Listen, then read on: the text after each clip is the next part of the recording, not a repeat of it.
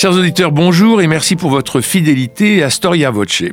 Comme vous le savez, nos podcasts sont gratuits. Nous avons fait le choix de ne pas faire appel à la publicité pour les financer. Alors, si vous souhaitez nous soutenir, n'hésitez pas à faire un don à notre association en cliquant sur le lien indiqué dans la description de ce podcast. En faisant un don, vous recevrez un abonnement gratuit au magazine Histoire et Civilisation. Merci d'avance. Londres est à la fin du XIXe siècle la plus grande ville du monde occidental. Capitale d'un empire sur lequel le soleil ne se couche jamais, elle incarne la toute-puissance d'une grande Bretagne dont l'économie et la diplomatie dominent alors la planète. La reine Victoria montée sur le trône en 1837, devenue en 1876 impératrice des Indes, est le symbole vivant de cette suprématie que rien ne semble pouvoir entamer. C'est pourtant là.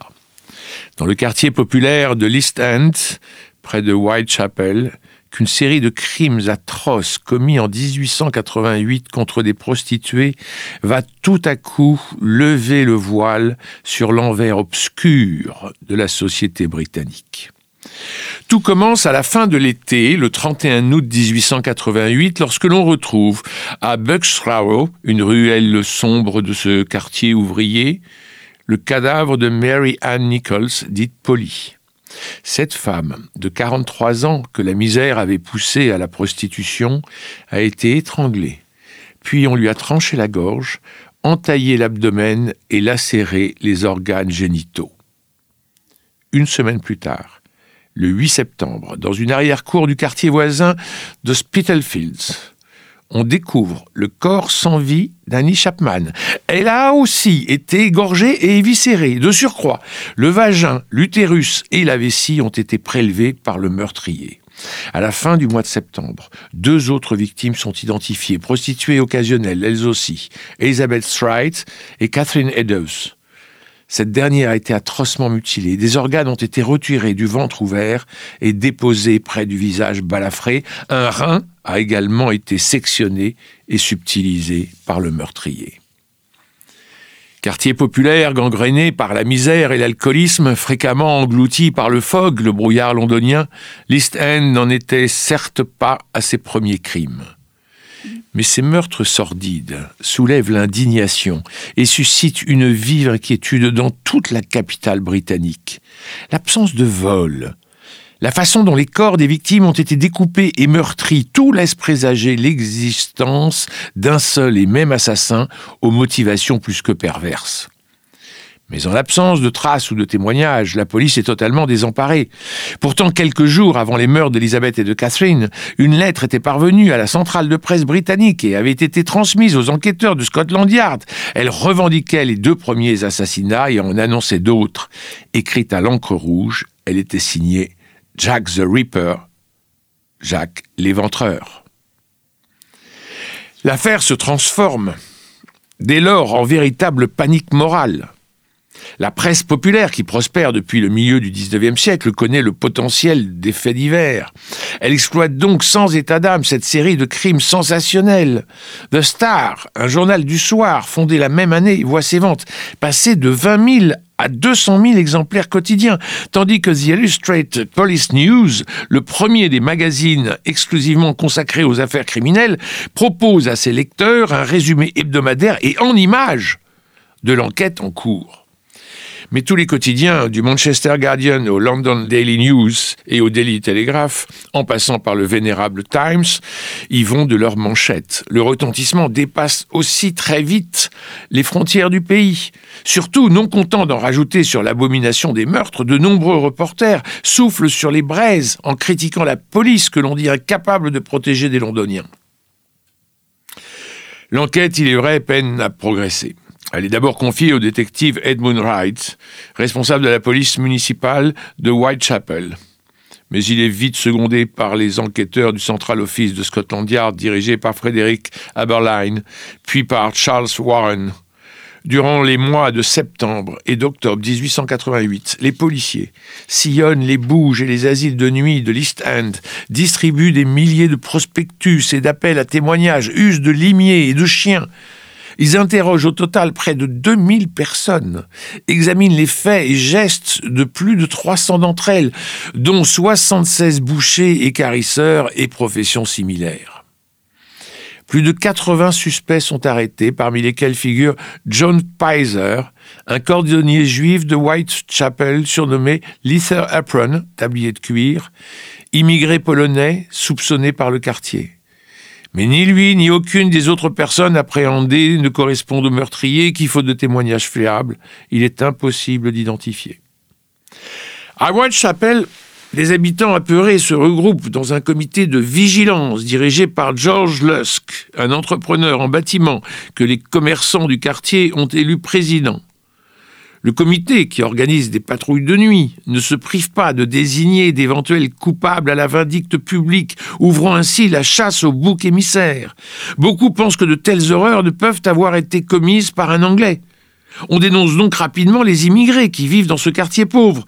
Les plus nombreux sont les juifs, 80 000 environ, qui ont fui les pogroms de Pologne et de Russie et s'efforcent de survivre dans les taudis de l'East End. Ce sont eux que l'on accuse d'emblée. Les Juifs sont ceux que l'on ne condamnera pas à tort, dénonce un graffiti inscrit sur le mur du Golden Street, non loin des rues où l'on a découvert les cadavres.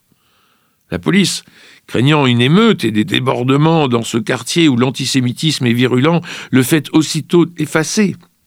Des milliers de lettres arrivent par ailleurs à Scotland Yard ou dans les rédactions des principaux journaux. Certaines dénoncent un voisin, proposent les services d'un graphologue ou d'un médium, suggèrent un nouveau mode d'investigation. Cet investissement inédit témoigne de la vive émotion suscitée par les crimes, mais il dit aussi le désir croissant de participer aux affaires publiques. Le suffrage masculin est devenu général depuis la réforme électorale de 1884, et la démocratie progresse dans ce pays longtemps marqué par une très forte déférence sociale. L'affaire se complique pourtant lorsque d'autres lettres signées de l'éventreur parviennent au comité de Lusk. L'une d'elles, intitulée From Hell, depuis l'enfer, est accompagnée d'un fragment de rein droit. On songe bien sûr à celui que le meurtrier avait prélevé sur le cadavre de Catherine Eddowes.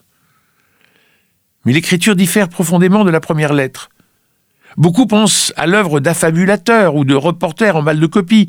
Et si le dit Jacques Léventreur n'était qu'un coup monté par les journaux principaux bénéficiaires de cette effervescence publique. Hmm Mais le 9 novembre, après plus d'un mois de silence, l'assassin frappe à nouveau.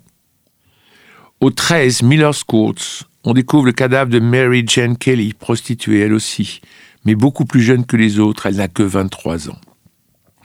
Elle est surtout la seule des victimes de l'éventreur à avoir été assassinée entre quatre murs ce qui a laissé tout son temps au tueur pour peaufiner ses mutilations. Le rapport d'autopsie rédigé par le médecin légiste Thomas Bond est terrifiant.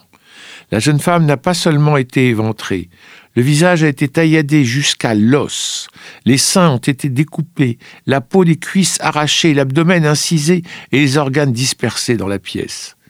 Mais Bond ne se contente pas d'examiner le cadavre, il émet des hypothèses sur la personnalité de l'assassin de Whitechapel offrant ainsi le premier portrait psychologique et sexuel du tueur. Car il ne fait aucun doute pour lui qu'un même homme est responsable des cinq crimes, un même modus operandi, des mutilations analogues. Orband doute que l'assassin soit un médecin. Il pense plutôt à un boucher ou à un écarisseur. Ses motivations semblent claires. En revanche, le meurtrier est un homme ordinaire, un individu solitaire et sujet à des crises de manie meurtrière et sexuelle. L'expert venait d'inventer l'une des pires figures de la modernité et l'un de ses cauchemars récurrents, le serial killer, ou tueur en série, meurtrier psychopathe animé de pulsions sexuelles et engagé dans un jeu sinistre avec la société et les médias. Mais alors même que le portrait de l'assassin commence à se préciser, la série de crimes s'interrompt. La liste des coupables potentiels, elle, s'allonge presque à l'infini. On évoque pêle-mêle des médecins comme Thomas Cream, assassin authentique, mais en prison aux États-Unis au moment des fêtes. Sir William Gull, le chirurgien de la famille royale, ou encore John Williams, le gynécologue de la princesse Béatrice. D'autres personnalités sont également suspectées. Aaron Kosminski, un juif polonais souffrant de troubles mentaux. Montag John Drake, un jeune homme de bonne famille mais aux mœurs dissolues et dont on retrouve le corps dans la Tamise à la fin du mois de décembre, et même le prince Albert, duc de Clarence et petit-fils de la reine Victoria. Tous sont bien sûr disculpés, mais la paranoïa gagna toute la société. L'enquête dura encore quelques années pendant lesquelles circulèrent les hypothèses les plus fantaisistes. Certains parlèrent même d'un gorille échappé du zoo, puis fut close officiellement en 1892. Pour les londoniens, cependant, la page ne fut pas facile à tourner. L'éventreur avait réveillé les démons qui taraudaient de longue date la société victorienne. Les élites britanniques, animées d'un profond sentiment de supériorité, savaient leur existence et leur puissance fragile et redoutaient la violence tapie au cœur des bas quartiers. Dans l'est de Londres, le long de la Tamise, s'étendait d'interminables taudis où s'entassaient les travailleurs misérables, les immigrés irlandais, juifs, les sans-logis et les vagabonds.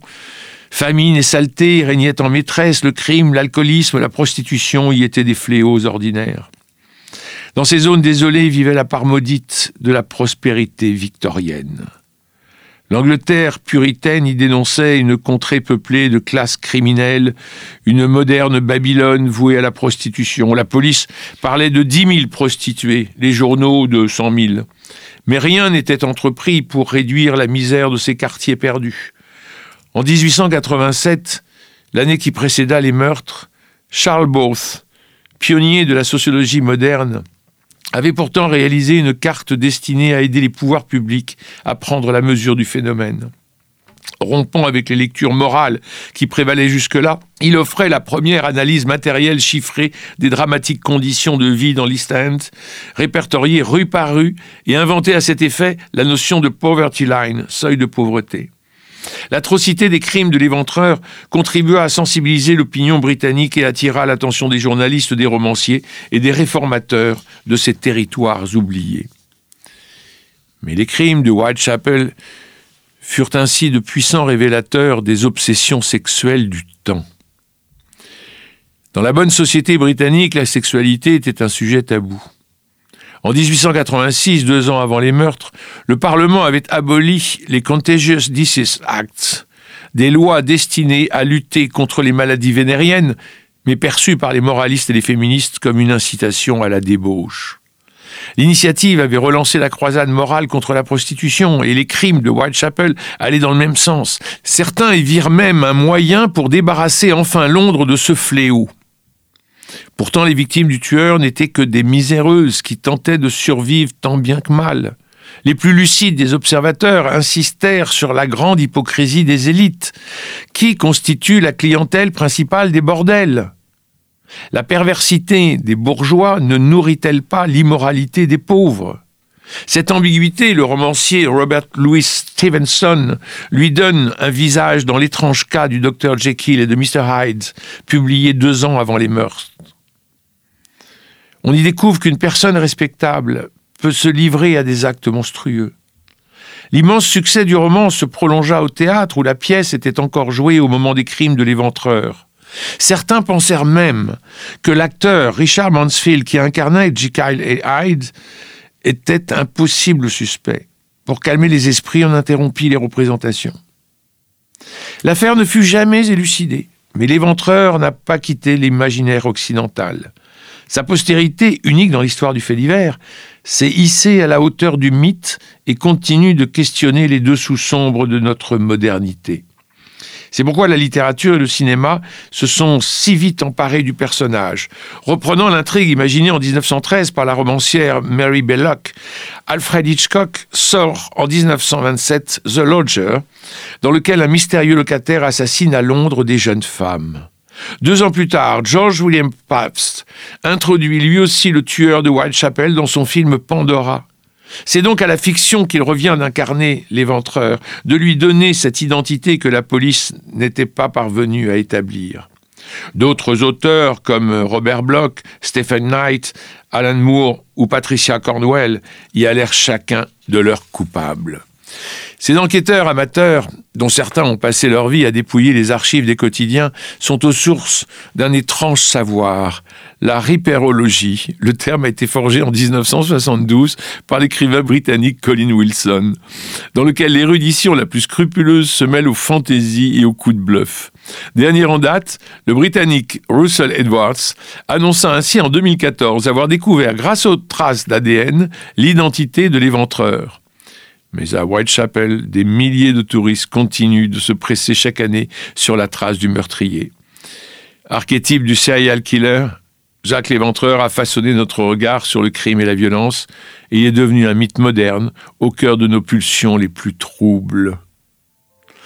Merci de nous avoir suivis jusqu'au bout. N'hésitez pas à vous abonner à notre chaîne et à partager nos émissions. À très bientôt sur Storia Voce.